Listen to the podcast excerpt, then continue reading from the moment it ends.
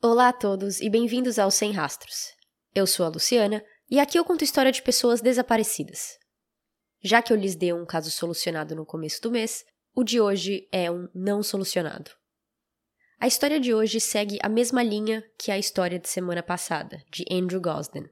É outro garoto jovem britânico que desapareceu e o caso dele costuma ser dito junto com o caso de Andrew e um outro de Alex Slowly.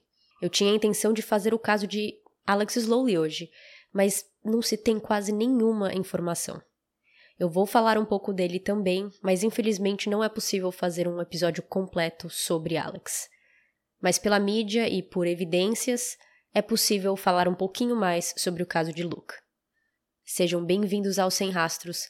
Hoje eu conto a história do desaparecimento de Luke Durbin.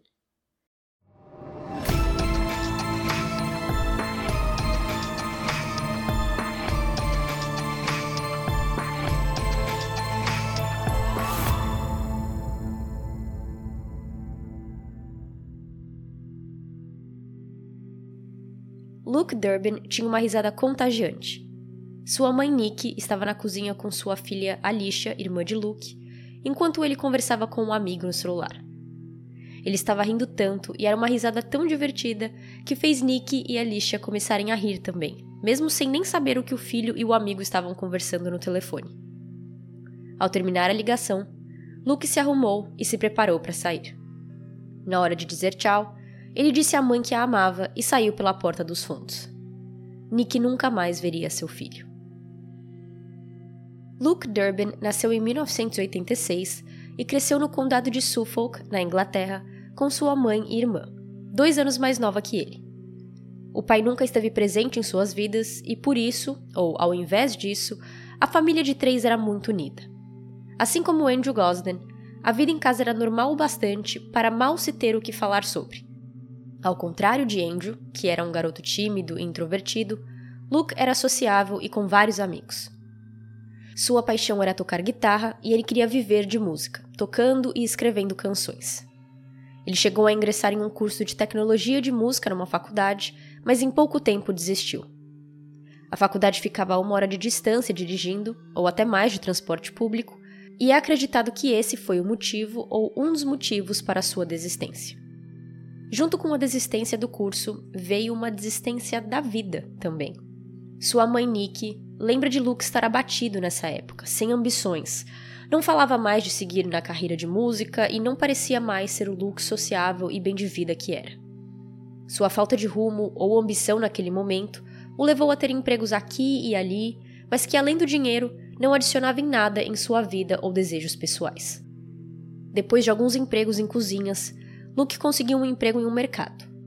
Talvez pelo ambiente de trabalho ou pela gerência ser melhor, Nick disse que viu uma mudança instantânea em seu filho, que agora estava mais responsável, que ele estava se tornando um ótimo funcionário e que o filho que ela conhecia e amava tinha voltado. Luke gostava de cozinhar e, trabalhando em um supermercado, ele trazia comida ou simplesmente saía para comprar ingredientes e cozinhava para ele, sua mãe e irmã. Infelizmente, essa mudança boa de Luke, essa mudança de volta ao normal, não durou muito tempo. Ele conseguiu esse emprego apenas seis semanas antes de desaparecer. No dia 11 de maio de 2006, quinta-feira, um amigo de Luke chamado Alex, que morava e trabalhava em Londres, estava visitando a cidade onde morava, Suffolk. Alex também queria sair com os amigos, e ele, Luke e Zack, um outro amigo, saíram juntos nesse dia. Os três resolveram ir para uma cidade vizinha chamada Ipswich, que fica mais ou menos a 40 minutos de distância de Suffolk, para saírem à noite. Parece que a cidade de Ipswich é um pouco mais badalada à noite do que Suffolk, por isso eles fizeram essa decisão. Depois dessa saída com os amigos, Luke ia dormir na casa de Alex. Então Nick e Alicia foram dormir aquela noite, acreditando que o filho e irmão estava bem. Quando Nick acordou e não viu seu filho na casa, ela não achou isso estranho, pois ele provavelmente iria direto da casa de Alex para seu trabalho. Na sexta-feira à noite, Nick ia sair e ela avisou seus dois filhos. Ela avisou Alicia pessoalmente e ela ligou para Luke e deixou um recado na caixa postal. Mais uma vez, ela não se alarmou por ele não ter atendido o telefone. Quando ela volta e vê que seu filho não está em casa, a preocupação começa a tomar conta. Ela liga para o amigo Alex, que diz que não, Luke não dormiu na casa dele e que ele também estava procurando por ele porque Luke tinha deixado sua moto estacionada na casa de Alex e até agora não tinha passado para pegar. Nick ligou para o supermercado, trabalho de Luke, que diz que Luke não tinha ido trabalhar aquele dia. Algumas fontes dizem que ele já tinha pedido folga. Outras não mencionam se ele simplesmente não apareceu ou se ele tinha pedido folga, mas achei importante mencionar. De qualquer maneira, Nick não sabia que o filho tinha pedido folga ou que não tinha aparecido no trabalho e nem que ele não tinha dormido na casa de Alex. Então agora Nick pensa que a última vez em que ela falou com o filho e que as pessoas tiveram contato com ele foi há quase 24 horas atrás. Mas por mais que a preocupação tenha começado a tomar conta, também não foi o bastante para ela ligar para a polícia naquele momento. Luke já tinha desaparecido uma vez alguns anos antes porque vamos concordar que uma das vantagens de morar na Europa é que você pode literalmente estar em outro país em questão de horas. Luke tinha decidido ir da Inglaterra para a França alguns anos atrás, mas ele não desapareceu completamente. Ele não avisou sua mãe, mas ele tinha avisado Alicia e estava em constante contato com ela. Ele também voltou apenas uma semana depois. Contudo, esse desaparecimento estava um tanto diferente do outro, Nick pensou. Ele não tinha feito uma mala, ele não levou seu passaporte, roupas, sua conta bancária não tinha sido mexida. E ao contrário da primeira vez, ele não tinha falado para sua irmã ou para nenhum amigo aonde ele estava indo. Nick ligou para hospitais sem sucesso e então sim ligou para a polícia no sábado, dia 13 de maio de 2006, dois dias depois de Luke desaparecer. Nick agora sabia que algo sério estava acontecendo, porque no passado, quando os dois brigavam ou Luke saía de casa, bastava algumas ligações para a família e amigos e que em algum momento ela descobriria onde ele estava. Mas dessa vez, ninguém sabia. A partir daqui, a polícia descobre a linha do tempo de seus últimos momentos. Ao sair de casa na quinta-feira à noite, Luke pegou sua moto e dirigiu até a casa de Alex, em torno de 15 minutos de distância. Ele deixou sua moto e outros pertences, incluindo seu telefone, na casa de Alex. E de lá, os dois, mais o terceiro amigo Zack, foram para outra cidade. Eles andaram da casa de Alex até a estação de trem e pegaram esse trem para Ipswich. Ao chegarem em Ipswich, eles andaram em torno de oito minutos até uma balada chamada Zest. Essa área da cidade e essa balada especificamente não tinham uma boa reputação. Vários crimes estavam acontecendo na época, e em dezembro daquele mesmo ano, é, 2006, um homem morreu baleado nessa balada e outras pessoas ficaram feridas. Algo inédito sobre esse clube que eu particularmente nunca tinha ouvido falar em outros lugares é que essa balada foi obrigada a fechar em 2010 porque eles não conseguiram diminuir a violência que existia ali. Eu não sabia que a cidade, o governo podia obrigar a lugares a fechar por causa do volume de violência que estava acontecendo ali. Por um motivo desconhecido, Zack resolveu ir embora e voltou para sua casa, deixando Luke e Alex sozinhos na balada. Os dois continuaram ali e, em um certo momento, Alex foi até o bar para comprar drink para os dois. Ao voltar com as duas bebidas na mão, Alex não encontra o seu amigo, mas assim como a maioria dos homens, ele pensou que Luke tinha conhecido uma garota e que ele tinha ido embora com ela. Alex continuou na balada por mais um tempo e resolveu ir embora até sua casa, onde Luke não estava lá esperando por ele, mas a sua moto ainda estava. Como eu disse no episódio de Andrew Gosden, Londres é uma das cidades com mais câmeras no mundo. Aqui nós não estamos em Londres, nós estamos em outra cidade da Inglaterra, mas a Inglaterra em si é um país super vigiado com muitas câmeras de segurança. Ao contrário do caso de Andrew, onde a polícia demorou um mês para pesquisar câmeras de segurança, Aqui eles fizeram isso na hora, e Luke foi visto em alguns lugares, pelas câmeras. Entre duas e meia e três horas da manhã, na sexta-feira agora, Luke é visto na estação de trem de Ipswich. Só que nesse momento já não se passava mais trem, e ainda demoraria algumas horas para o trem voltar a passar. Por causa disso, os funcionários da estação pediram para ele ir embora, no qual ele obedeceu. O segundo avistamento veio às 3h45 da manhã onde ele estava em um ponto de táxi, tentando pegar um de volta para casa. Luke não tinha dinheiro com ele, talvez porque ele tenha deixado sua carteira junto com o seu telefone e sua moto na casa de Alex, e por isso ele não conseguiu pegar um táxi para casa. Nenhum taxista aceitou levá-lo para casa.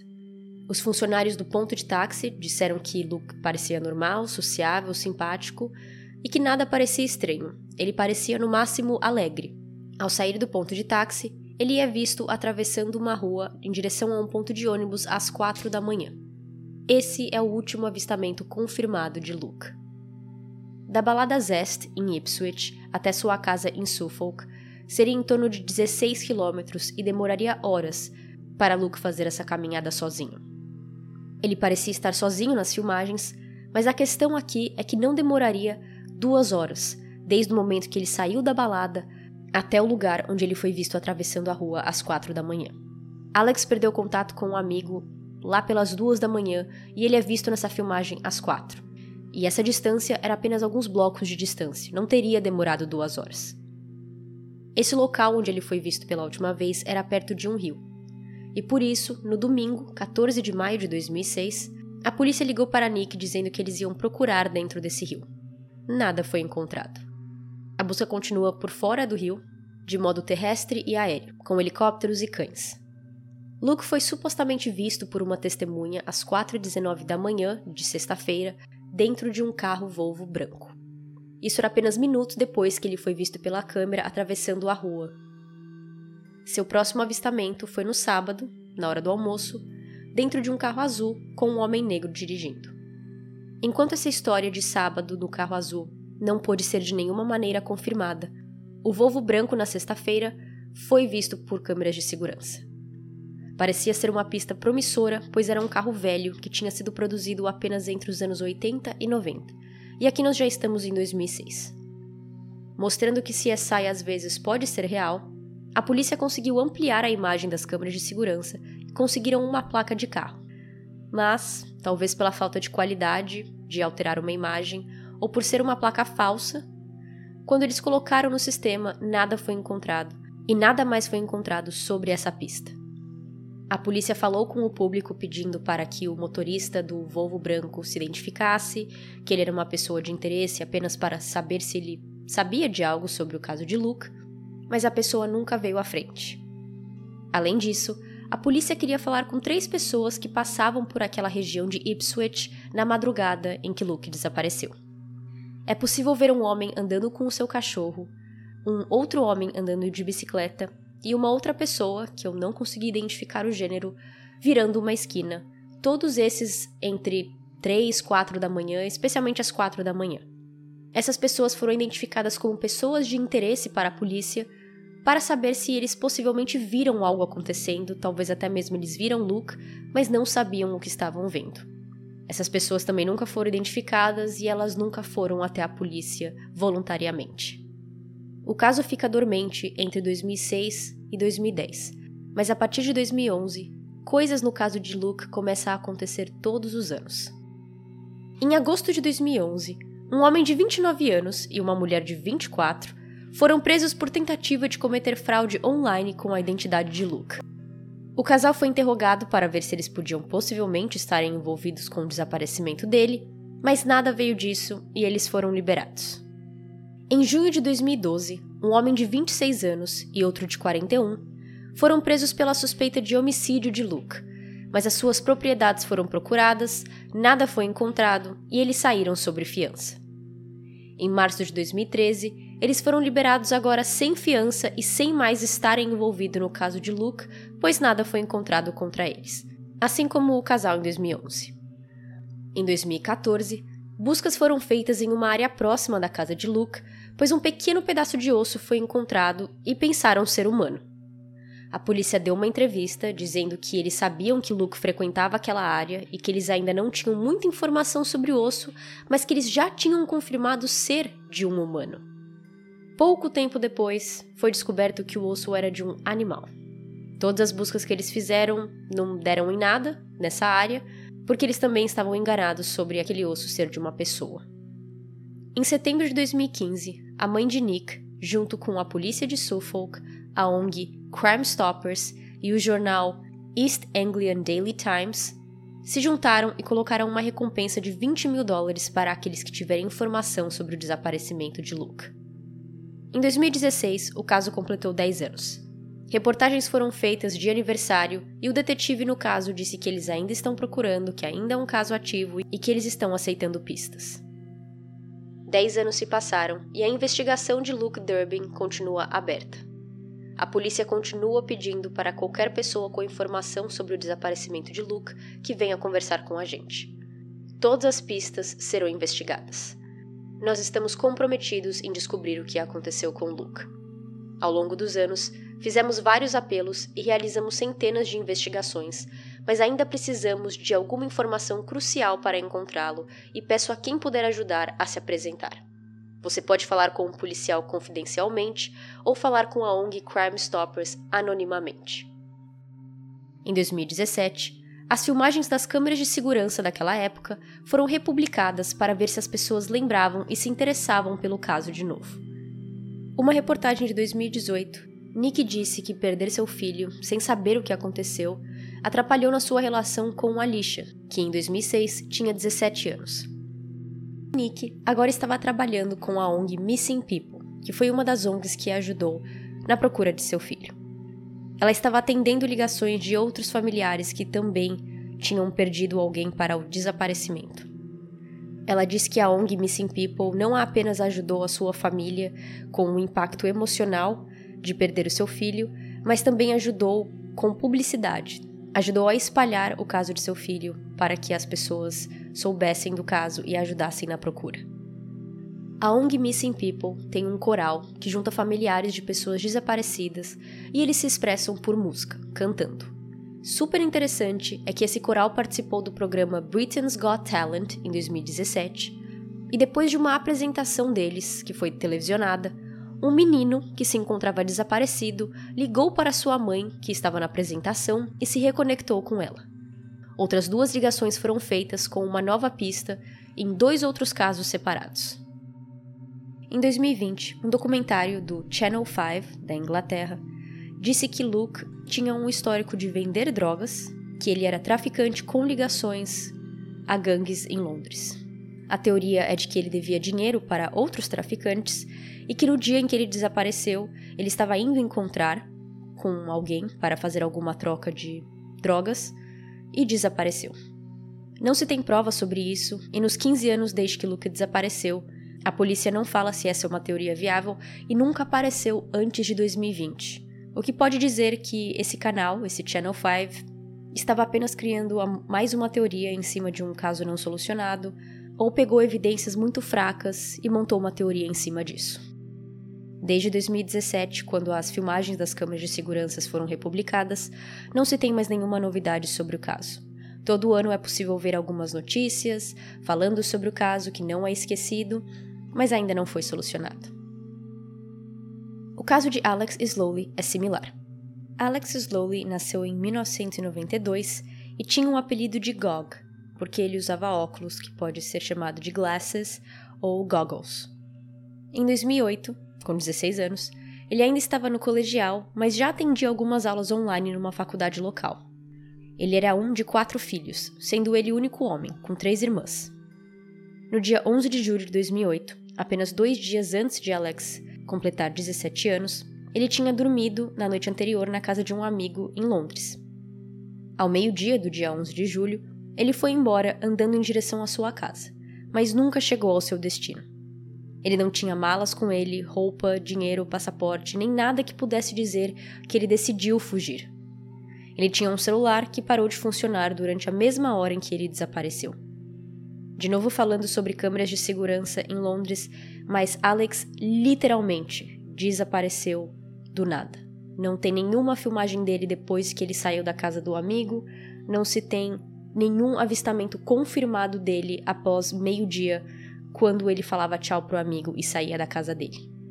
Em 2009, o rosto de Alex estampou embalagens de leites vendidas em supermercado, que foi uma ação organizada pela ONG Missing People, a mesma que estava lidando com o caso de Luke. E eu achei na Wikipédia que esse tipo de campanha de colocar rosto de pessoas desaparecidas em caixas de leite não era popular na Inglaterra. A gente já viu isso no Brasil e nos Estados Unidos, ou talvez em outros países, mas não lá. Então Alex foi uma das primeiras pessoas a participar desse tipo de ação, com mais de 13 milhões de embalagens estampadas com seu rosto. Em 2015, a mãe de Alex, Nerissa TV, disse que não sabia que a polícia tinha recebido vários avistamentos de Alex em 2009. Ela disse que ela se encontrou com a polícia várias vezes e que eles nunca tinham lhe contado sobre isso. Em 2019, a polícia fez um novo retrato digital de como Alex poderia estar hoje em dia e foi publicado em vários lugares. Nerissa disse que ficou emocionada quando viu a foto do que seria o seu filho com 27 anos em 2019. Alex é carinhoso, tem um coração grande e é leal. Ele gosta de futebol, de se vestir muito bem, de estar sempre cheiroso e de estar sempre bonito. Nerissa não acredita que ele está vivo e vivendo com outra identidade, pois seus documentos e contas nunca mais foram usadas desde que ele sumiu, e conseguir uma identidade nova é difícil, e Nerissa não acha que ele teria feito isso.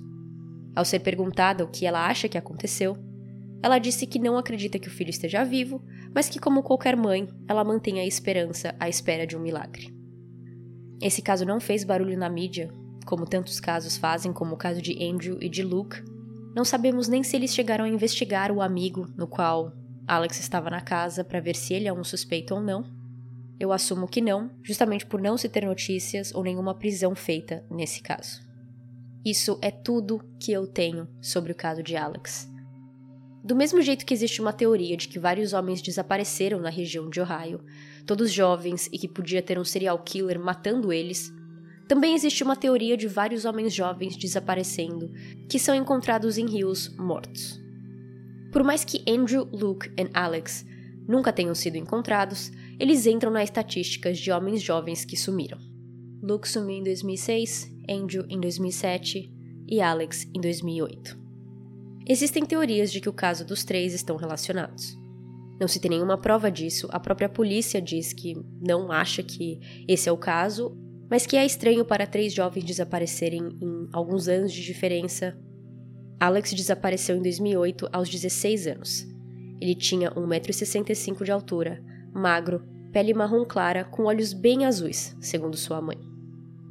Quando Luke desapareceu, ele tinha 19 anos, 1,78m de altura, olhos azuis e cabelos curtos e marrom. A última vez que ele foi visto, ele estava usando uma camisa de manga comprida, preta e cinza, um casaco branco e cinza e calça jeans e mocassins. Com esses casos contados, nós mantemos suas memórias vivas e com esperanças de que eles um dia serão encontrados ou seus casos resolvidos. Até o próximo episódio. Tchau, tchau.